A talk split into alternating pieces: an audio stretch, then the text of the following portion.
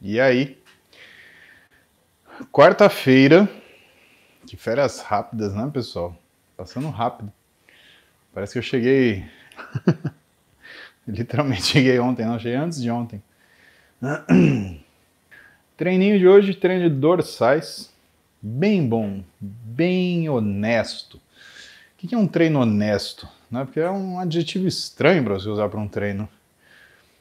Bom, eu diria, na minha opinião, que um treino honesto, em primeiro lugar, é aquele onde você não rouba na execução, mais importante. Em segundo lugar, um treino onde você termina aquilo que você se propôs a fazer no começo sem fazer firula. Ah, não, isso daqui já pega, sabe aquela história? Muito parecido com eu não preciso treinar a perna porque eu jogo futebol de final de semana ou eu volto andando para casa. Ah, Jesus. Só o Senhor para saber quantas, quantos argumentos para não fazer o que é necessário existem, né?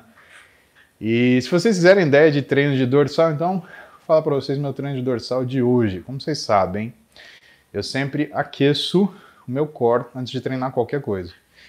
Então foram 200 movimentos de abdominais que vocês podem distribuir da forma que vocês acharem que seja a prioridade de cada um de vocês. Eu eu eu trabalho muita prancha, que me ajuda muito com o transverso do abdômen, com face tóraco lombar, glúteo médio, coisas que para mim são importantes para que eu mantenha uma coluna saudável. Porque, cara, quem tem dor lombar sabe quanto é chato. É, hum, que mais? É... Então aqueci o core, comecei quatro séries de panturrilha, 15 repetições, mas bem pesado. Foi quanto que eu usei? Eu usei aquele squat meu da Riber Poly.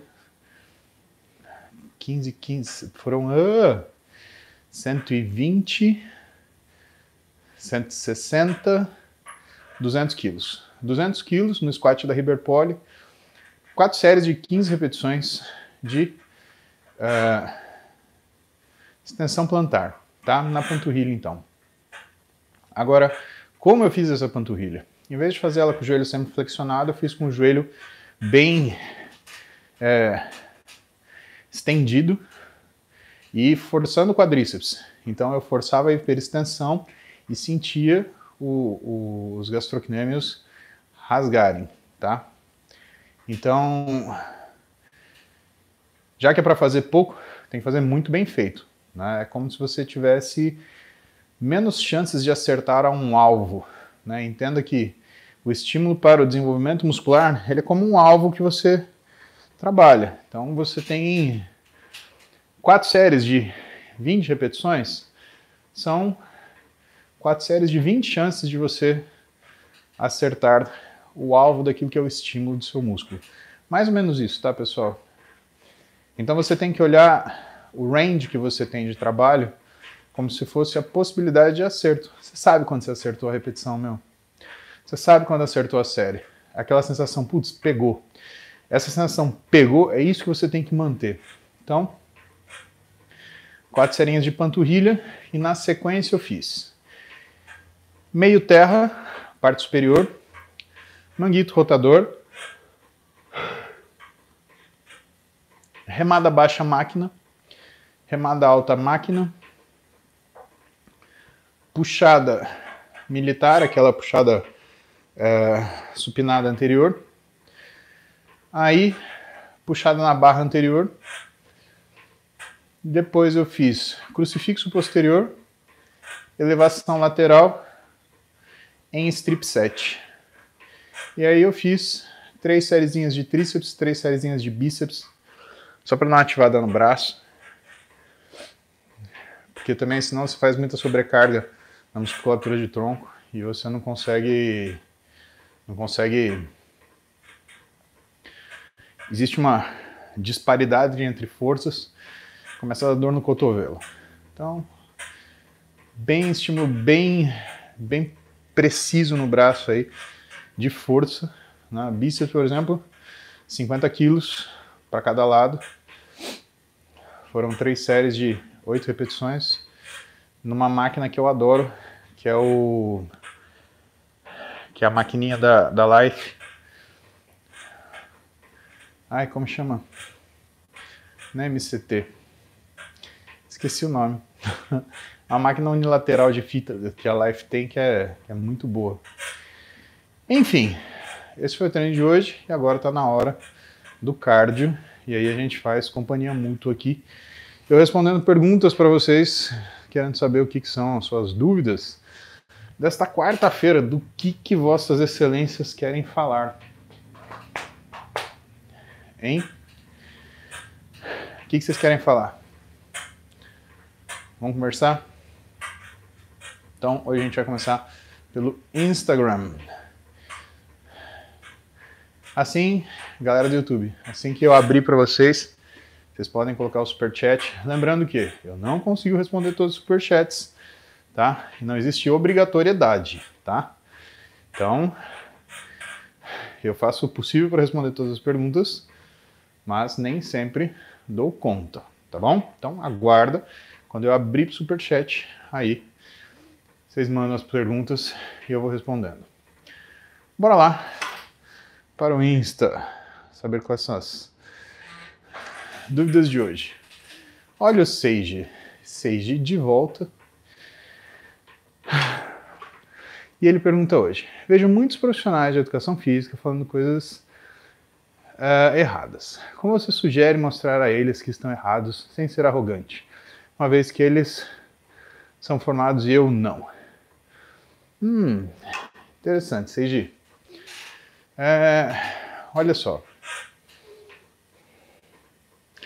Preciso elaborar essa pergunta. Primeira coisa que eu quero que você pense é que quando a gente fala de exercício físico e treinamento, é difícil você conceituar uma coisa errada. Por que, que é difícil? Vamos pegar uma pessoa fazendo um movimento feio. E claro, existe aquele padrão de movimento bonito, né, que você pelo menos tem a sensação de que o músculo alvo está sendo trabalhado, mas muitas vezes essa pessoa ela tem uma dificuldade motora que para ela atingir o músculo alvo, o movimento precisa ser feio. Então você está olhando aquilo, parece uma coisa errada, mas na verdade não é. Isso é o do dia a dia. Agora, quando as pessoas falam coisas erradas. Ah, existe o errado em relação ao que a gente tem opinião ah, oposta. Né? Então muitas vezes a gente fala, ah, fulano está errado, e na verdade não é que ele está errado, é que a sua opinião é diferente. Isso é um cuidado que a gente tem que ter. Saber que muitas vezes nossas convicções são opiniões e não conceitos. Agora, quando o sujeito ele fala um conceito errado, é, é difícil, seja, porque assim, quando você corrige uma pessoa, o tolo vai te tomar como inimigo, o sábio vai te agradecer como um amigo. E vamos combinar que os tolos erram mais do que os sábios. A moral da história é: ninguém é perfeito, mas quem é mais fácil errar? Então, se você for sair por aí querendo corrigir o tolo, você vai conquistar muita inimizade. E isso vai fazer com que você tenha uma. Uma.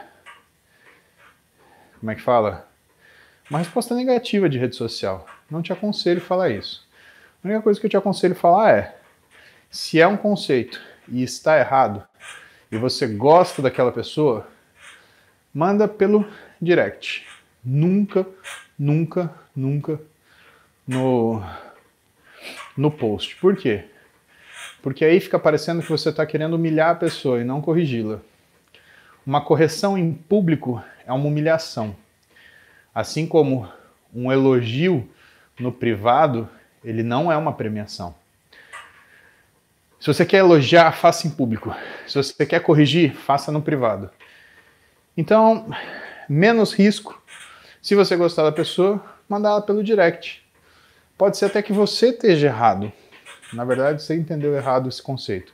E essa pessoa te explique né, aquilo que está aquilo que foi a, o raciocínio dela em relação àquilo que vocês estavam falando, mas é, jamais em público. E eu acho que o que as pessoas se ofendem mesmo seja essa questão dessa divisão público-privado, né? Tudo que você faz em público tem um peso muito grande. E mesmo quando você é alvo de alguma coisa pública, você tem que saber, né? O que está acontecendo, porque, por exemplo, o elogio de um idiota é pior do que uma injúria. Por quê? Porque se uma pessoa é imbecil, ela tá batendo palma para você, quer dizer que você não está muito longe dela. Para quem, que, quem que a gente bate palma, seja? A gente bate palma para as pessoas que falam aquilo que a gente acha, aquilo que a gente acredita, aquilo que nós queremos ouvir. Então, a conversa que você coloca hoje é uma conversa extremamente pertinente, porque fala do nosso comportamento em rede social, mas não é uma conversa simples. E fazendo um reducionismo que é, que me leva a te indicar cautela, eu acredito que a melhor forma de falar isso para você é pensa no que você pode falar em público, pensa no que você pode falar em privado. Sempre que for uma correção, uma indagação que possa possa parecer uma uma, uma contraposição, faça faça privado, faça no direct. E quando for elogiar, sempre que possível faça em público. Ah, isso é muito legal. Isso também direciona as pessoas que, que seguem você para entender quais são seus valores e de repente uma pessoa bacana que você segue, ela pode servir como um patamar para que quem te segue te compreenda melhor e te admire mais ainda. Vamos mais do YouTube aqui. E tem um super chat aqui do Thiago. Thiago Adamo. Em breve vou passar na clínica. 160 quilos, 1,67m, dieta de 2.200 calorias. Estou fazendo personal em natação intercalado por 5 dias. Está ok a dieta em termos de calorias? Ah, Thiago, é muito difícil fazer essa avaliação online aqui. Mas se você pesa 160 quilos, o que, que seria o meu caminho inicial? Ou qual é a forma da gente trabalhar na clínica? Nós nunca começamos com dietas hipocalóricas. Nós sempre utilizamos dietas isocalóricas em relação ao seu gasto basal e o seu gasto estimado na atividade física, por quê? Principalmente se você está começando, a gente não quer que você sofra. Vamos pensar o seguinte: você começa a fazer karatê. E aí, no seu primeiro dia, o sensei ele põe você para lutar com o aluno número um aquele cara que é o campeão da academia, que o sensei manda para todos os campeonatos, que ganha todas as lutas, para que você já comece em alto nível. Você vai aprender alguma coisa ou você vai tomar uma surra? Existe algo a ser aprendido quando você apanha? Do ponto de vista de vida, o que você aprende quando você apanha é que você não deve fazer aquilo. Então, o que, que você está ensinando para você se você começa numa coisa cuja dificuldade ela está desalinhada em relação à sua possibilidade naquele momento? Desistir. É isso que você aprende. Então, a gente raciocina o seguinte: tudo aquilo que você faz numa consulta, ele tem uma razão muito específica de ser. Por que você faz avaliação física? Para que você serve percentual de gordura? Ah, eu tenho 10, eu tenho 15. Cara, vou te ser muito sincero. Percentual de gordura não serve para nada. Nada, nada, nada, nada. Ele não te diz o que você tem que prescrever. O percentual de gordura é uma avaliação momentânea do que é a sua proporção de distribuição corpórea em relação à gordura e massa magra, ossos, tendões, músculos, tá? Se você tem 25, 30, tem diferença pelo percentual de gordura, o tipo de dieta que você vai fazer? Nenhuma. Então, quando a gente faz uma avaliação física, o que, que nós queremos? Nós queremos saber quanta massa muscular você tem. Este é um dado interessante. E a partir da quantidade de massa muscular que você tem, existe uma fórmula chamada fórmula de Cunningham, onde nós estimamos o seu gasto metabólico da massa muscular. Adicionamos aquilo que é proporcional à atividade física que você realiza, e aí a gente tem uma quantidade de caloria que realmente está alinhada para o seu, pro seu gasto ali, para o seu uso diário. Por quê? Porque dessa forma é como se você estivesse entrando na academia de karatê, mas o mestre ele colocasse para você lutar com uma pessoa que começou no mesmo dia que você, ou com uma pessoa experiente que não vá te dar uma surra, e sim que vá corrigir os seus movimentos. Aí sim. Por quê? Nós gostamos de tudo aquilo que somos capazes de fazer. Por que, que tem muita gente que se encontra nessa coisa de mundo fitness, de estilo de vida? Porque as pessoas elas entendem o mecanismo, entendem o propósito e já aconteceu com você na sua vida algumas vezes. Por exemplo, na escola, quando você se viu dominar uma matéria ou então tomar pau nela, e aí você descobre que quando você domina essa matéria, você passa a gostar dela. Então, qual a matéria que você não dominou? Se você tem 1,67m, se você tem 160 quilos, provável que o problema é erro alimentar. Então, o que, que você não dominou? Você não dominou ajustar o que é a forma que você se alimenta. O exercício vai te ajudar a ter sensação de satisfação, de realização, vai te ajudar a ter sensação de recompensa. A gente treina, a gente fica feliz. E aí você necessita menos da recompensa que é mediada pelo ato da alimentação. Então, é essa a ciência simplificada por trás disso. Agora, muita atenção em relação ao exercício.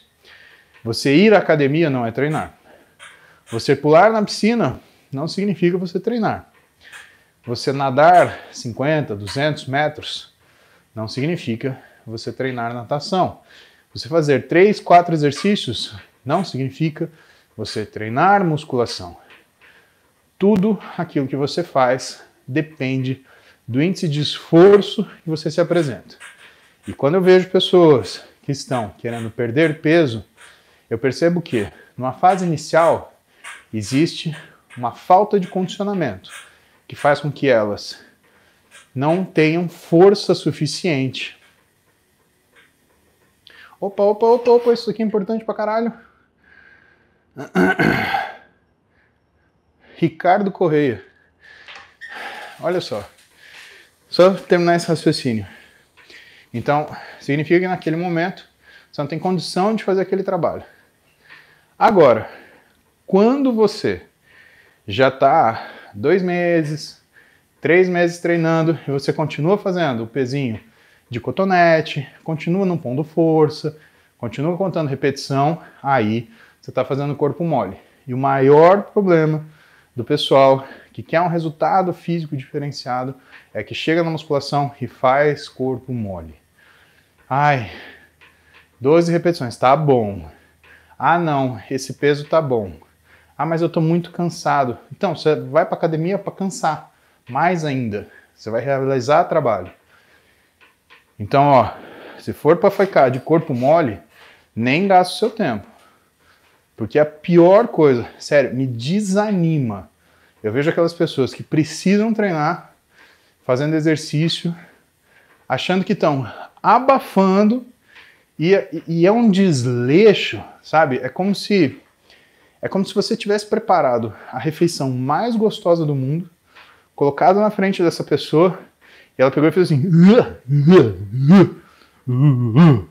Aí ela vai lá com um pedacinho do garfo tira uma lasquinha, põe na boca e fica. Cara, segredo de tudo que você vai se dar bem é você gostar do que você está fazendo. Ah, eu não gosto. Arruma um jeito de gostar. É assim. Qualquer coisa na sua vida. Você quer aquele resultado? Dá um jeito de gostar, de fazer o que é preciso para atingi-lo. Não tem como. Repito, não tem como. Você pode se enganar durante muito tempo e perder preciosos momentos da sua vida. Ou você pode ser feliz. Opte por ser feliz. Tem pessoas que são felizes do jeito que elas são. É esse que é a chave do negócio. Por isso que eu falo para vocês que é muito ruim você corromper o que é o entendimento do movimento body positive, que são as pessoas que se aceitam como elas são. Por quê? Elas não podem mudar. E que, cá para nós, a beleza, ela mora na individualidade. Ué, simples. Eu sou de uma época que, quando tinha uma coisa da moda, todo mundo tinha pouca coisa, por exemplo, tênis, M2000 é, sei lá, boné da Tamarindo, carteira da 775 de veludo. É, que mais? O que, que acontece quando vira moda e todo mundo usa? O que, que vocês mesmos falam? Vocês falam, ah, é carne de vaca. Cara, a beleza está na individualidade. Já falei isso para vocês. Agora, prestem atenção no que eu falo para vocês. É, essa individualidade, ela também arrasta consigo uma questão de comportamento. Pode ver que toda pessoa cuzona para você parece feia. Então eu falo para vocês, beleza é educação, inteligência é sedução. A pessoa te seduz com a inteligência dela. A educação dela te aproxima. Se você for ver, em relação a parâmetros físicos, galera, a gente não consegue ser tão diferente assim. Todo mundo tem dois olhos, uma boca, um nariz. E assim, cor da pele, cara, você já viu alguém verde? Você já viu alguém rosa choque? Né? Então, não, não dá para mudar tanto. Acorda. Essas diferenças elas são, são mínimas. E é importante você entender isso para você ter prazer de ser quem você é. E aí a gente entra naquela outra conversa que é: se você se odeia e quer mudar porque você se odeia, se prepara para o fracasso. Ninguém que se odeie consegue força para treinar ou fazer dieta no dia seguinte. Deixa eu falar uma coisa muito importante aqui. Quando eu estava no Porto, eu recebi um conjunto de livros de uma coleção dificílima que é a Enciclopédia de Medicina, a Enciclopédia Olímpica de Medicina Esportiva. Cara, eu recebi esses livros, não tinha uma carta, não tinha um, uma mensagem, não tinha um nada, nada, nada. E assim, dos livros que eu ganhei, eu não tinha nenhum deles na minha coleção. E a minha coleção, ela tá quebradinha, porque é muito difícil de achar essa enciclopédia olímpica de medicina esportiva. É muito difícil. Ela nunca mais foi editada. E é, é uma coisa que tem até um conteúdo histórico. E que é legal para você ter uma, uma referência quando você vai buscar a história de alguns padrões de ação que a gente tinha em determinadas épocas. E eu falei na internet, falou, pô, gente, me fala para eu poder agradecer. Hoje eu descobri Ricardo Correia, então ele está aqui perguntando, gostou dos livros que deixei no Hotel Intercontinental no Porto? Ricardo, eu fiquei muito feliz. Cara, eu acho que foi o excesso de peso que eu paguei com mais felicidade na minha vida, porque eu amo livro, isso é uma coisa que eu gosto e que eu sou ambicioso na minha vida, é a minha biblioteca. Eu tenho orgulho da biblioteca que eu formei, que ainda estou formando, né? Porque a gente põe livro o resto da vida, né? E os livros estão aqui em casa ainda, eu não voltei para o consultório, eu volto semana que vem, mas eu não vou aguentar de ansiedade e vou logo mais ir até o consultório para arrumar eles na minha estante, deixar eles na ordem certinho e logo começar a ler, né? Porque tem um livro lá que você me deu de presente, que é Women on Sports, né? As Mulheres nos Esportes. E eu acho um tema excelente. De todos os, de todos os sentidos, sentidos de desempenho, no sentido político, né? Porque não sei se vocês sabem, mas mulher, por exemplo, durante um tempo não era admitida nos Jogos Olímpicos. Você não tinha competição para mulher. E, cara, é muito louco você pensar isso, porque é, em alguns esportes a mulher é tão forte ou tão resistente quanto o homem. Em certos esportes, ela é mais resistente que o homem. E é uma, e é uma coisa que não tem, né, não tem, não tem explicação. E quando eu fundamento para vocês o que é o meu pensamento em relação à condição de vida que a gente vive hoje, né, porque nós achamos que nós somos muito modernos. Nós temos máquinas para voar, nós dominamos o átomo, criamos a bomba atômica, extraímos energia nuclear, fizemos a ressonância magnética para o diagnóstico de doenças de forma não invasiva em, método, em métodos de imagem. Mas, cara, em relação ao desenvolvimento humano, a gente não está distante em nada do homem das cavernas. Pensa que os dinossauros eles dominaram a Terra por 160 milhões de anos. O ser humano está aqui quanto? 60 mil anos, mais ou menos? 100 mil anos? Não sei, eu tenho que voltar no livro do, do Yuval Harari para ler esse dado. Então, do ponto de vista de desenvolvimento de sociedade, a gente é bicho do mato. Bicho do mato. A gente está gastando tempo procurando diferença para arrumar briga, enquanto aquilo que vai fazer a gente resolver os grandes problemas da humanidade, que é justamente acesso à saúde e bem-estar, que é físico e mental, porque no final tudo se reduz a isso. Né? O que, que você quer ter? Conforto. O que, que você quer ter? Uma boa vida. Para que, que precisa? O que, que você precisa para isso? Né? Você precisa de saúde física e mental. Como você conquista saúde física e mental? Simples. É simples, mas nem tanto, né? Você conquista isso através de cultura, de informação, e aí o papel das ciências, né? E da capacidade de colaboração. Agora veja você. A gente vive uma época que o que é divertido é entrar numa rede social que nem o Twitter para ficar batendo boca. Ah, cara, ódio do bem? Ah, me faz favor. Faz favor. Ódio do bem para mim é a frase mais hipócrita que existe. Eu acho que isso volta o homem na época que ele comia onde ele fazia cocô, sabe? Ou praticamente comia cocô. A pessoa que fala isso, pessoa que na rede social deseja mal dos outros, para qualquer um que seja, sabe? É um é um nojo, é, um, é feio de ver, sabe? É feio, independente para quem seja, sabe? Então, tudo isso para falar que eu adoro meus livros e que eles me ajudam a me colocar temporalmente na época onde eu vivo e perceber que eu sou quase um homem das cavernas. Então, Ricardo, obrigado. Foi um presente sensacional, maravilhoso, né? Foi tão bom quanto, assim, é... não tem nem o que compare, porque quando alguém te dá informação, alguém te dá poder. Então, o que eu tenho que te agradecer? Tenho que te agradecer isso que você me entregou.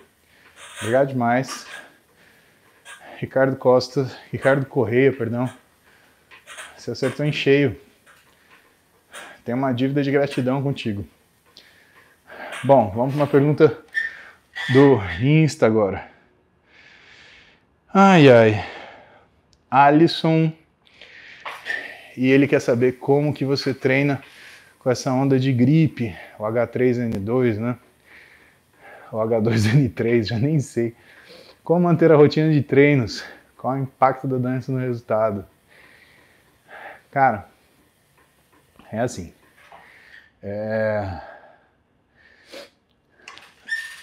o que, que eu vejo quando a gente tem uma, uma um processo patológico acontecendo?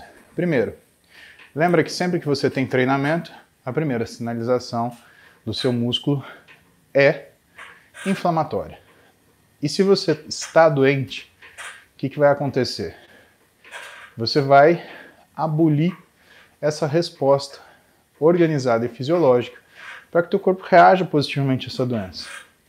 Que aconteceu comigo quando eu tive Covid? Eu perdi 13 quilos de massa muscular. Por quê? Porque músculo basicamente sobrevive à inflamação, né? às custas da inflamação. Você tem músculo suprafisiológico, ou seja, mais que o normal, por quê? Porque ele vive inflamado, né? mas inflamado positivamente. Né? O que, que seria um inflamado positivamente? É, pensa o seguinte: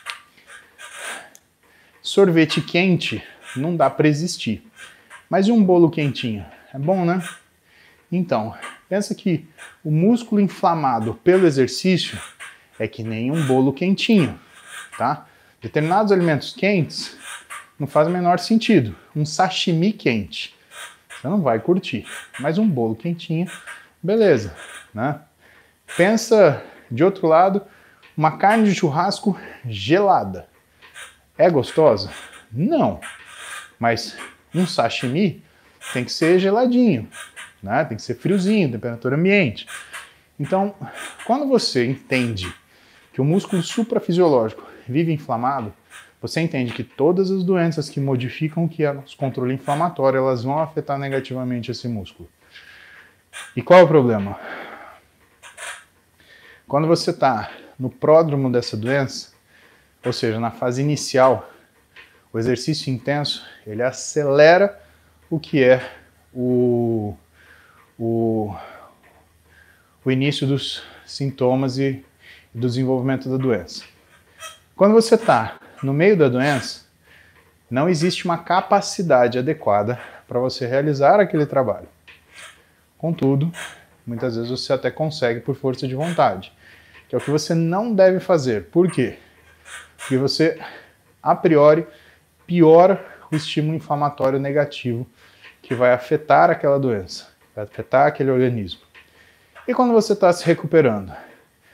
Condicionalmente, pode ser que o exercício de baixa intensidade ele seja capaz de te ajudar a melhorar um pouco mais rápido dessa doença.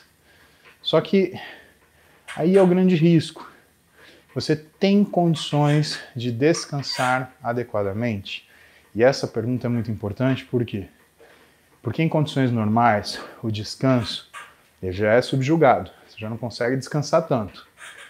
Imagina o extra que você precisa de descanso quando você está com um processo patológico vigente, quando você está com uma, uma gripe que seja. Então, o que eu te recomendo? Sintoma de gripe é você já tratar. E não espera dor de garganta, não espera ficar mal. Cara, vai no médico. Eu, pelo menos, eu trato no começo. O paciente chegou, ah, minha garganta está começando a arranhar, está fazendo uma bolinha de pus. Não, vamos esperar, se aparecer pus eu prescrevo antibiótico. Não, tem pus. É pouco, é muito, tem que tratar. Eu já dou antibiótico, já dou antitérmico, e aquilo que ia se arrastar 15 dias, vira 5. Porra, puta ganho. Principalmente por quê? Porque quanto menos tempo você passar por essa condição de inflamação, menos o seu organismo vai perder função. E aí a gente está falando de músculo. E claro, essa inflamação patológica ela também faz você aumentar a gordura, não por conta de excesso de caloria, mas por excesso de inflamação em adipócitos, que vão se dividir e vão criar uma confusão no seu organismo. Então, ficou doente? Alimentação, repouso e tratamento. Até sintomáticos, que são os antitérmicos que você pode usar para baixar sua febre, eles são úteis na preservação da sua musculatura, tá? Vamos comparar com carro, que eu gosto de comparar as coisas com carro. Se seu carro está com problema na suspensão, você vai botar ele para correr num circuito cheio de curva? Cara, vai dar ruim, não vai dar bom. Então, de preferência, não mexe com isso.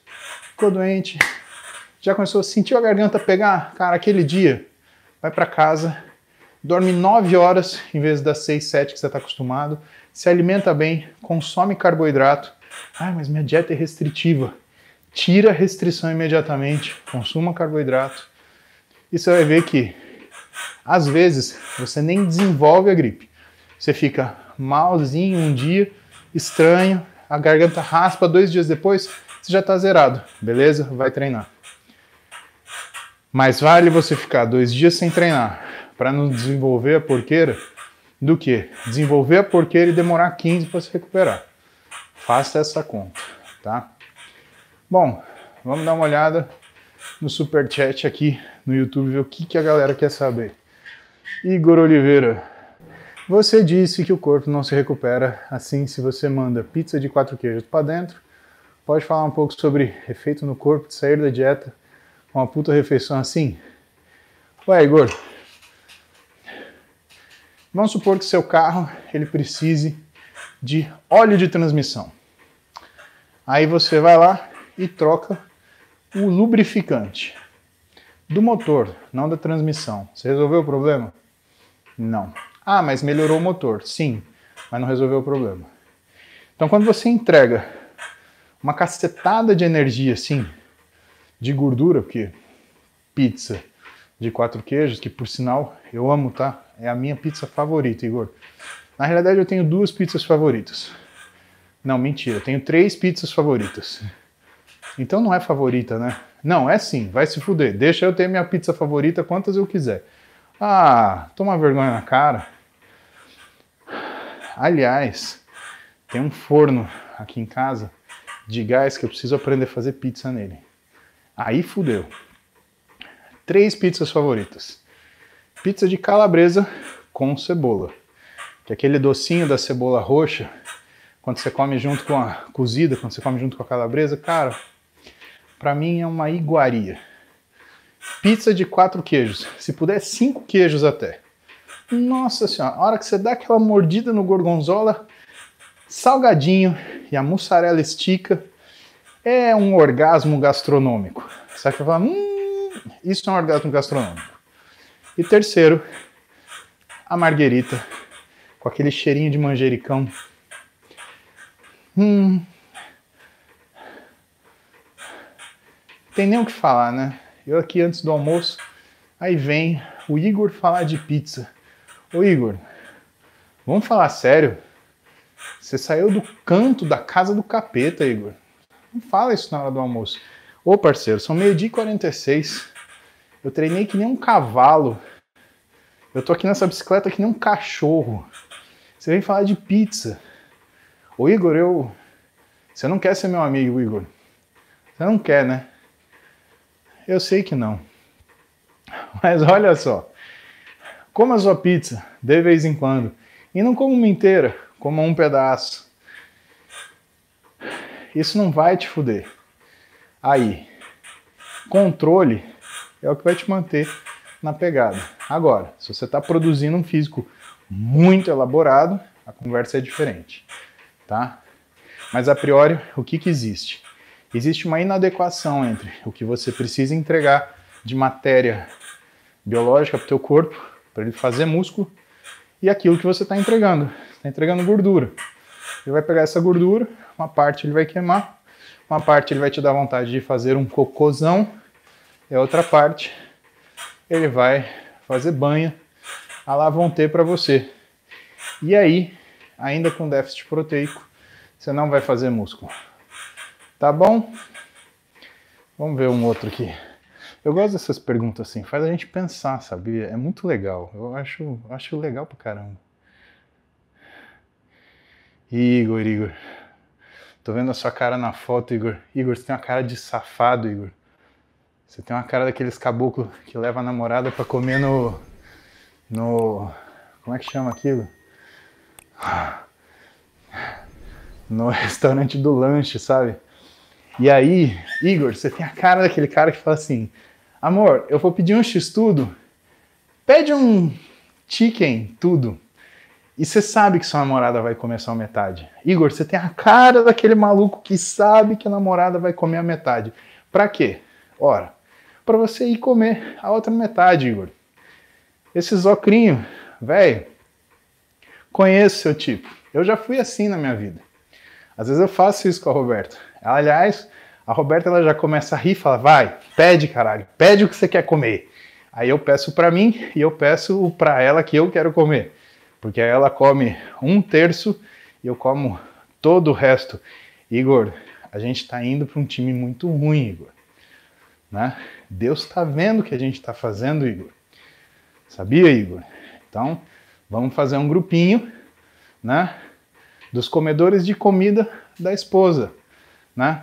Vocês fazem isso. Não adianta ha ha ha, porque eu sei que vocês fazem isso. É clássico, né? E para piorar ainda, você mata a sua Coca Zero antes e vai lá e dá uma bicada na dela. Só que a tua bicada vai meio copo. A pobrezinha fica com três dedos de Coca para beber o resto do que você deixou para ela comer. Mas é lógico que fica. Você viu que a Roberta é magrinha, né? Você descobriu por quê, né? Não é. Quem controla a alimentação dela sou eu. Coitada, ela passa fome. Igor, sua namorada passa fome, Igor. Deus está vendo, Igor. Deus está vendo. O capeta vai te pegar pela mão e vai te levar no restaurante dele para você comer brasa, Igor. Todo mundo ficou pensando agora, né? Vocês fazem a mesma coisa, eu sei que vocês fazem. Vocês são acambadas, vocês são tristes. Tudo. E se alguém não sabia disso, não aprenda a fazer isso. Isso é feio fazer. Deixa eu ver aqui. Hum...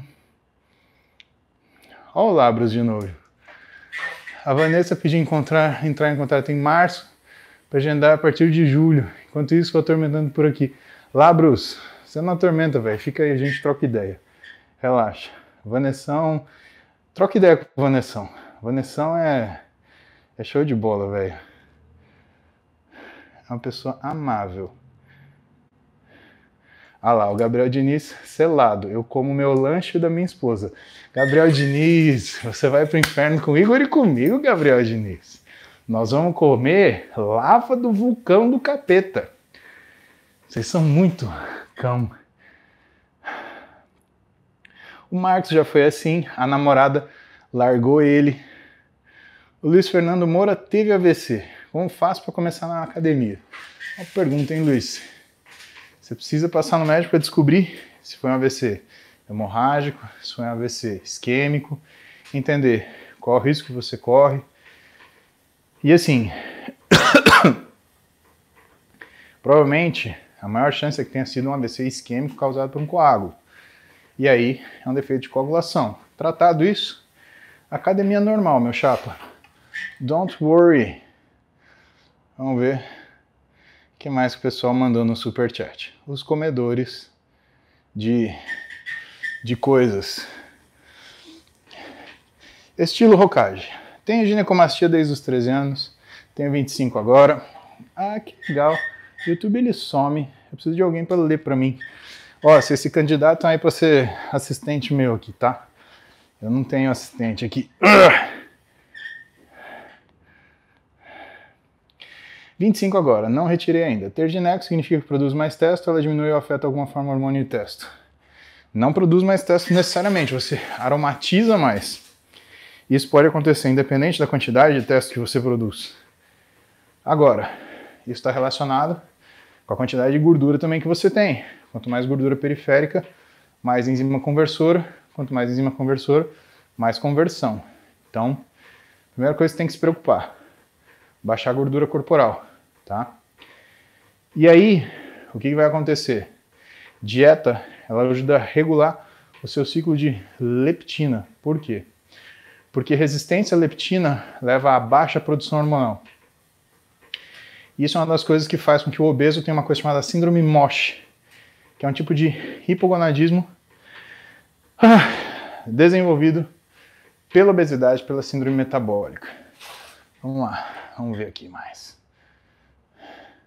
Cara, vocês vão me desculpar, eu vou pegar aqui, porque é muito difícil aqui para eu ler isso daqui de longe. Então vamos lá, vamos ler o super chato. Ah, estilo Okage. Vamos ver mais um. Jonas Silva, tem 1,77m, 177 kg, 1,88 de altura. Começando a reeducação alimentar agora e academia. Como treino musculação para ajudar na perda de peso? Jonas, última coisa que você vai pensar agora perda de peso, brother. Agora não é hora de perder peso, agora é hora. Regular a tua alimentação, comer no horário certo e as quantidades certas e treinar pesado. Você precisa treinar pesado. É isso que você vai pensar, tá? O que você está me falando é o seguinte. Quer ver? É, querer emagrecer, querer perder peso, sem você cuidar do que é a tua organização, a alimentação e a sua força do seu treino, é a mesma coisa que falar assim: ah, eu vou. Como eu vou comprar um Porsche quando eu for rico, já encomenda aí para mim. Você está contando que você é rico. Não, cara. Você está contando que o que você está fazendo está certo. E o que você está fazendo está errado, senão você não teria 177 quilos. Preocupe-se. Organizar a sua alimentação e fazer força no seu treino de musculação. Senão você vai falhar de novo. O que mais tem aqui? Caso superchat não ficam guardada. Thales. Apenas para agradecer o puxão de orelha que me deu quando a seguir a dieta dentro dos horários estabelecidos pela Nutri. Segui seu conselho, conversei com ela, melhorei muito. Grande Thales. Mas é isso, brother. Conta comigo. A Jéssica Polano está fazendo 30 e, aliás, 20 11 anos, né? Jéssica, deixa eu te contar uma coisa, coração. Você é mulher, Jéssica. Você tem que aprender que mulher não faz 30 anos, tá? Mulher, ela faz 29, tá? Então, quando a mulher faz 30 anos, na verdade ela faz 20 e 10. Quando ela faz 31, ela faz 20 e 11. Então, Jessiquinha do meu coração, parabéns pelos seus 20 e 11 anos. Que você tenha muita felicidade, muito sucesso. Que a banha não te acompanhe, que o músculo te agracie, né? que você seja muito feliz porque é assim que a gente leva a nossa vida, tá bom? Ai, ai. Karma agora. Deixa eu ver aqui, que senão não acompanha todos super chatos seus. Max Meyer. Existem estudos, casos onde suplementos brigam com remédios controlados. Tomo sertralina, tenho dúvida se ela impacta no meu treino. Ó, suplemento não briga com nenhum tipo de remédio controlado. Esquece isso. Isso não existe. Tá? Pode desencanar. É... Agora, a sertralina, vou ter que pegar aqui de novo. A sertralina é um inibidor seletivo de recaptação de serotonina. Isso quer dizer que você pode sentir um pouco mais de. Não é cansaço no seu, no seu treino, você pode sentir um pouco mais de. É, é uma sensação de letargia, como se você já tivesse treinado e não quisesse treinar mais. Mas nenhum suplemento briga com remédio controlado, pode ficar descansado. Aqui o Thales, aqui o Max, deixa eu ver quem mais. Abraço Hugo, o Kaique. Trabalha em casa, não consegue fazer um lanche à tarde, precisa de algo pronto. Curto cereal, tem algum problema? Quero perder gordura. Kaique, o problema é que cereal tem uma quantidade de açúcar nervosa, né, Kaique? Então, uma das coisas que você tem que cuidar é se esse cereal ele está dentro daquilo que é o recomendado a quantidade de energia para aquele momento. Se ele estiver estourando em caloria, cara, independente do que for constituído, ele vai te arregaçar. E eu não acho um alimento saciador, tá? Vai numa Nutri. E assim, quando eu tenho fome, como você está falando, eu como comida, arroz, feijão, salada, ovo, ou bife, ou frango, alguma coisa assim. Isso sou eu. E é o que eu recomendo meus pacientes fazerem também. Por quê? Qual é a melhor inibidor do apetite que existe? Chama comida, tá? Porque se você estiver bem alimentado, você não tem fome. O Iago teve um desenluvamento no dedo anelar da mão esquerda. Aconteceu há quatro anos e o médico não mandou para fisioterapia. Comecei a academia há 15 dias e dói muito. Dicas? Ah, Iago, eu não sei o que foi feito do ponto de vista cirúrgico, porque desenluvamento é uma coisa grave, né? E não é uma coisa muito fácil de recuperar. Não dá para saber se você teve dano de tendão, né? Então a dica é, pelo menos procura um médico para saber qual é a condição anatômica daquele, daquela, daquele dedo. Segunda coisa, sempre invista em fisioterapia, tá? Fisioterapia sempre te dá uma resposta positiva. Hugo, alimentos anti-inflamatórios. Quais os principais? O que você deve evitar depois de uma cirurgia? Hugo, alimento anti-inflamatório. É, a gente está falando quase de fitoterápico, brother. Porque não tem um alimento que seja é,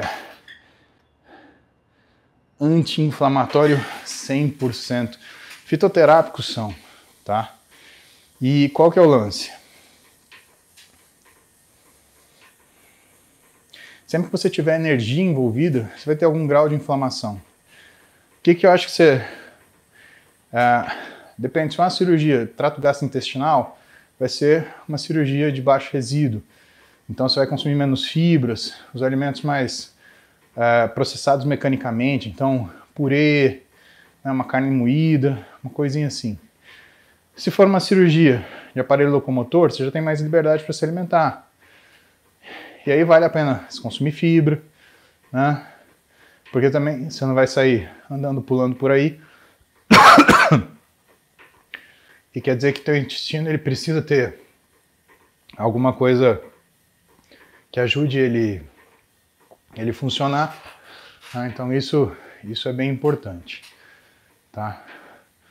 Mas tira da ideia anti-inflamatório. Você precisa muito hidratação. Cara, hidratação tem que estar tá 100%. Você perde sangue na cirurgia. Você desidrata muito na cirurgia.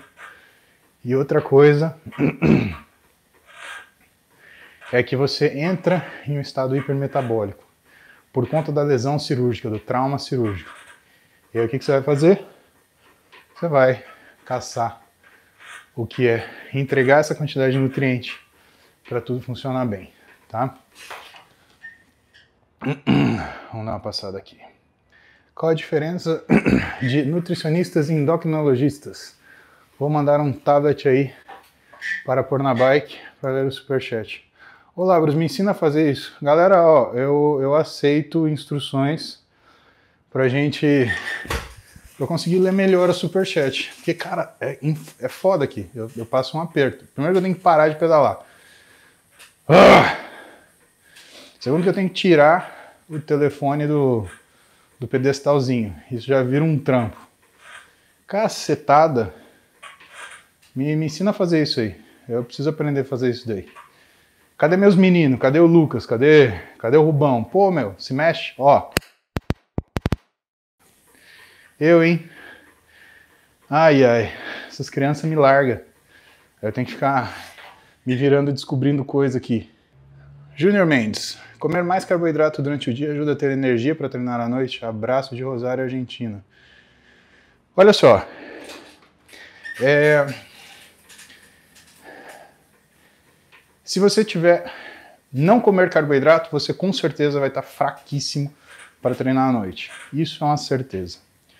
Agora, carboidrato é uma coisa que precisa ser dosada. Você vai ter uma quantidade de carboidrato que, primeiro, esteja relacionado com a quantidade de proteína que você consome e esteja dentro das calorias que você precisa do dia.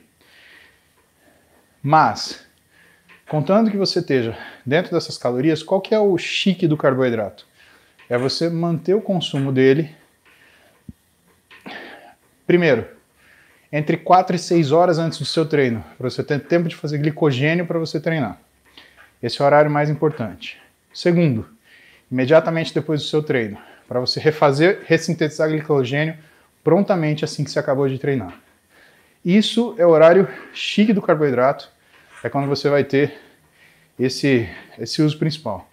Ah, mas eu treino à noite, vou comer carboidrato à noite. Ah, cara, teu corpo não sabe que é à noite e que não pode comer carboidrato, tá?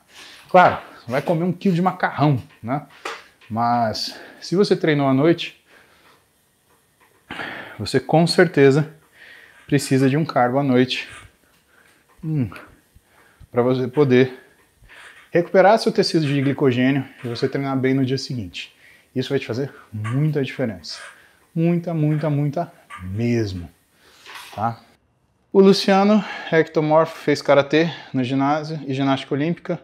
Quando novo, voltou para musculação. Ainda tem um pouco de amplitude. Algum conselho? Não perca sua amplitude e treine força. Pessoal, o que a gente treina quando a gente está mais velho? Eu não sei se já fizeram essa pergunta para vocês. Assim, vamos falar, esporte é uma coisa de gente jovem, tá? Esporte é uma coisa para você fazer, na minha opinião, minha opinião, tá bom? Oi, filha. Oi? O quê? Dá um beijinho aqui.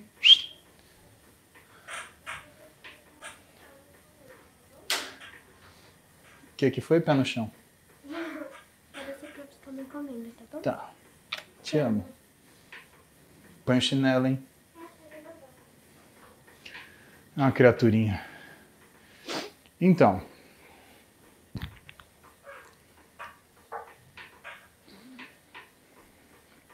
caralho eu tava falando? Era de carboidrato. Horários mais importantes. Ah, lembrei. O que, que você treina quando você fica mais velho? Pois bem, falo para vocês. Esporte, na minha opinião, é uma coisa para jovem. Por quê? Porque você tem uma chance de recuperação de lesão muito boa quando você, ou se você, porventura, sofrer algum acidente. Agora, quando você começa a chegar nos 30 e altos, 40 e baixos e acima, esporte, principalmente coletivo, cara, é um risco para você se arrebentar, que é um negócio que eu não acho que vale a pena, tá? Não acho. Desculpa, ah, eu jogo futebol com 40 anos. Então você está fora daquilo que é o bom senso. Você tinha que treinar com 40 anos. Futebol era você jogar com 15. Até porque, vem de conversa, você não joga futebol, você vai no churrasco, enche a cara, né?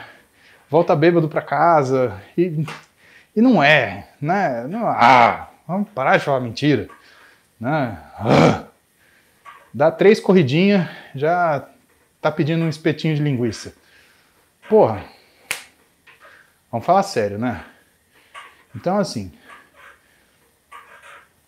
na verdade, quando você passa dos seus 40 anos de idade, ou quando você passa dos seus 35, o importante é você treinar. E duas coisas você precisa: força e endurance. Isso você precisa. Ah, mas eu quero modelar o meu corpo. Ótimo, tem formas de você fazer isso. Mas o que você precisa treinar? Você precisa treinar essas duas coisas. Olha eu aqui, 42 anos, há 60 minutos na bike falando com vocês aqui, uma live extremamente comprida, né? Que live comprida, cacetada. Então, pensa que é o que eu treinei. Acabei de treinar força, agora tô fazendo aeróbio. Né? Sinto falta de lutar jiu-jitsu. Puta pra caralho. Mas machucar é um custo, né? Então, eu tenho que escolher muito bem com que eu vou treinar. É, cara, jogar futebol nem pensar, nem mas nem por brincadeira. É capaz de eu me machucar sozinho. Eu tenho que enfiar o pé num buraco, torcer o tornozelo, fazer uma fratura do maléolo, ter uma abertura da minha pinça articular, ter que enfiar um parafuso. Ave Maria, Deus me livre. Pior que não tem madeira aqui para eu bater. Ah, arrego. Então, pensa aqui. Você tem mais de 35, teu foco é treino. Já não é mais esporte. Fica esperto no esporte, uma lesão sai caro. Né? Você está trabalhando, você não vai conseguir trabalhar. Um monte de coisa que, que pesa para um caramba aqui. O Kaique, ele, ele pergunta, cardio antes do treino é bom? Alongamento é benéfico? Quantos minutos tomar o termogênico antes do treino? Kaique, termogênico a gente usa entre 15 e 30 minutos antes do treino. Tá? É variável por quê? Porque a resposta das pessoas ao termogênico é variável também. Agora, aeróbio antes do treino, sim, você já vai aquecido fazer o seu treino de força, né? E alongamento, segmentar. Você vai fazer peitoral, dá aquela alongada no peitoral, sente o músculo contrair e relaxar no alongamento, aí você está pronto para treinar. Tá bom? Isso vai te fazer muito bem, faça isso. Vamos responder uma pergunta agora do Insta. Paulo Pereira manda um abraço de Portugal. Diz que é velocista, teve uma rotura do isquiotibial grau 2 há dois meses, há seis meses. É possível voltar a 100% da performance? Paulo, só é possível voltar a 100% da performance depois de uma rotura de isquiotibial se você trabalhou flexibilidade ou se você trabalhar flexibilidade, tá? Por quê? Porque quando você tem uma rotura muscular, você tem uma coisa que chama contratura.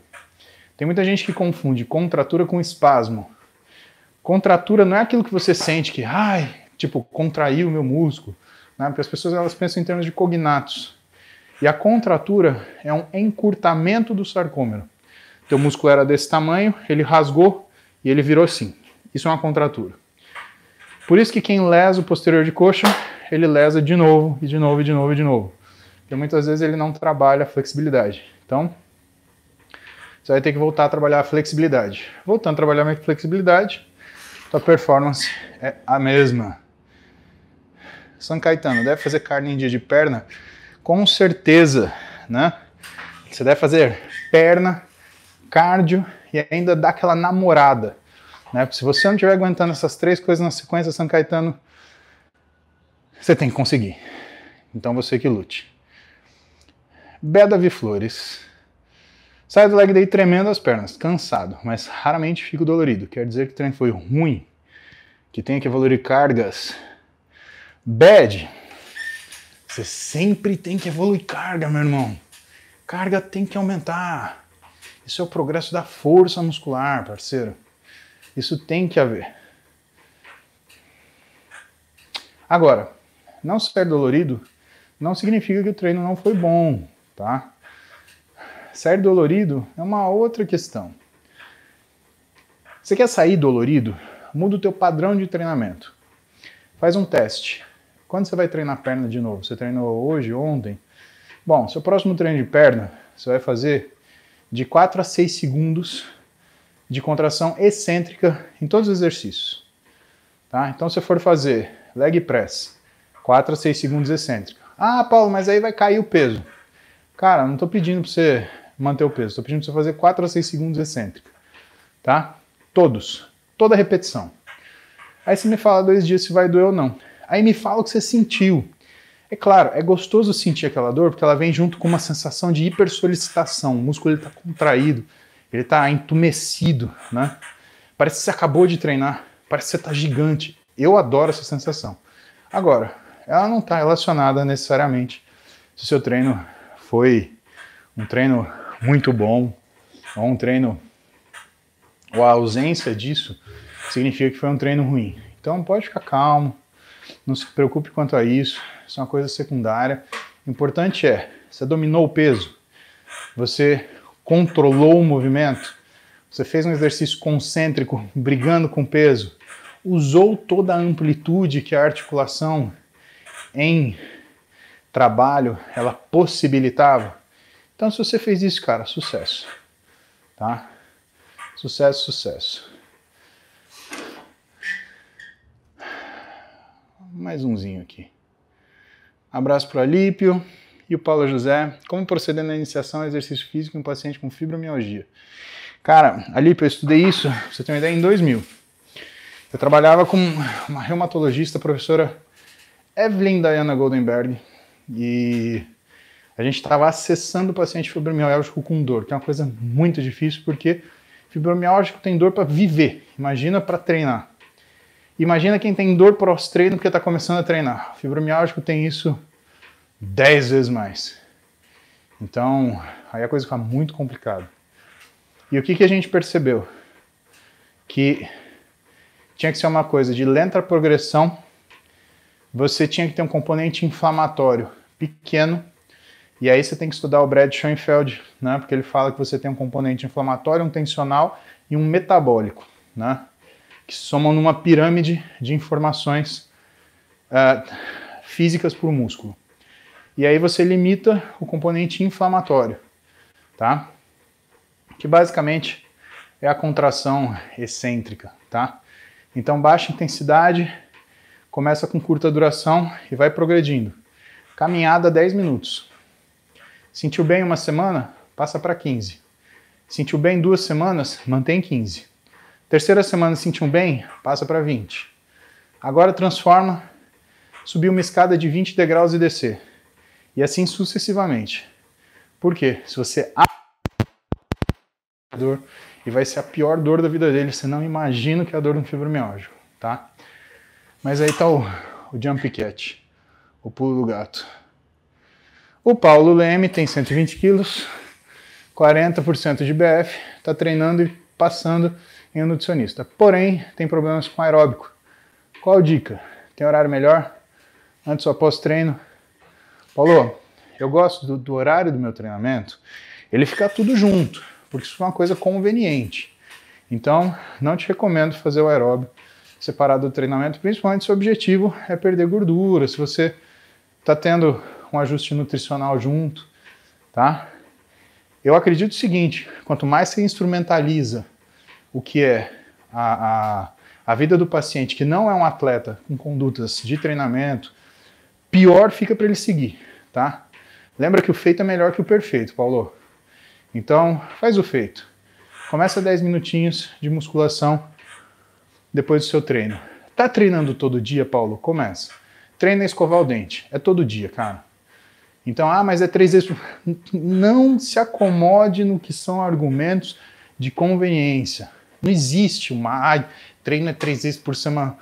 Porra nenhuma. O resultado é proporcional a quantas vezes você treina. E lembra, o treino é para possibilitar que a dieta funcione. Treino não emagrece. Nada. Se você está errando na dieta, achando que o treino está segurando, você está gastando dinheiro à toa. E aí depois você ainda vai botar a culpa no nutricionista. Então não faça isso. Seja um bom menino.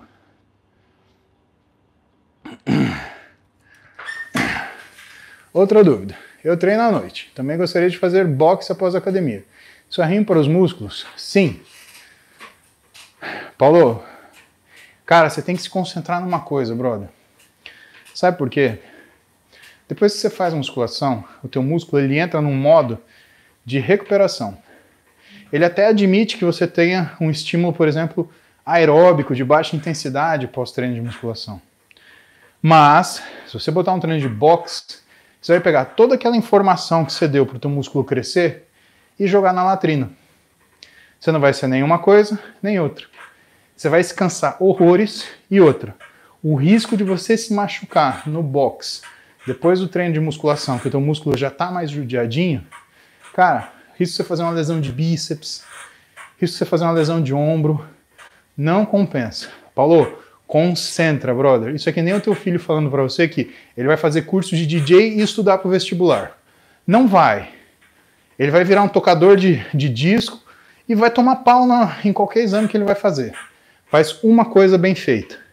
Musculação à noite, 10 minutos de aeróbio, 15 minutos de aeróbio de baixa intensidade depois e faça a dieta, meu amigo. Não se engane. Resultado é dieta, tá? Meus queridos, 1h20, oh, nós batemos um papão, vai. Aqui no meu reloginho deu 70 minutos. Aqui no da bicicleta deu 64 porque eu liguei ele um pouquinho depois. Eu espero que vocês tenham aproveitado bastante. Lucas, Rubão, vocês põem a casa em dia, hein, seus moleques. Vocês pensam que vocês vão ficar bundando aí. Oh, tem essa não. Trabalho é trabalho. Ou você tem sucesso ou você tira férias. A verdade é essa. E nós estamos no mesmo barco. Vocês estão me vendo tirar férias? Então, presta atenção. Eu fiquei, galera, 10 anos sem tirar férias logo depois que me formei. 10. Tá? Trabalhando direto. Inclusive, Natal, Ano Novo e pau. Desde 2016 que eu consigo tirar, não, desde 2017 que eu consigo tirar 10 dias no final do ano, que é entre o dia 22 de dezembro e o dia 2 de janeiro para descansar, tá? Isso é o que eu consigo fazer ainda. E eu tô com 42 anos de idade. Então, se alguém tá prometendo facilidade para vocês, cara, pensa bem. Se alguém tá falando para vocês, ah, curte a vida. Se você não curte a vida com aquilo que você trabalha, muda o seu trabalho. Porque você tem que curtir o que você faz, senão você tá ferrado. E pensa naquilo que eu falei para vocês. É a história da, da cigarra e da formiga. O inverno vem para todo mundo. Mas para quem ficou tocando violão achando, ah, porque final de semana. Vai lá. Pode ir. Você vai viver assim? Não reclame. Ah, eu tenho que ter um dia do lixo. Vai lá. Você quer viver assim? Tá bom. Mas não põe a culpa nos outros porque você não vai para frente. Ah, porque o bom é treinar três vezes por semana. Não precisa mais que isso. Beleza? Não vou discutir. Se você acha que você vai chegar em algum lugar assim, esse é o problema. Agora, você gostar de ver assim, isso é a sua escolha, tá? Isso é o seu jeito, isso eu não vou discutir. O que eu falo para vocês são as coisas que funcionam. Então, ó, tá? Até porque calendário é uma ilusão. Ó, o sol nasce igual, desce igual, é tudo dia, noite. Vocês têm uma sensação, ah, vou começar de novo. Cara, não acabou, nada acabou tem que, ó, empurrar para frente.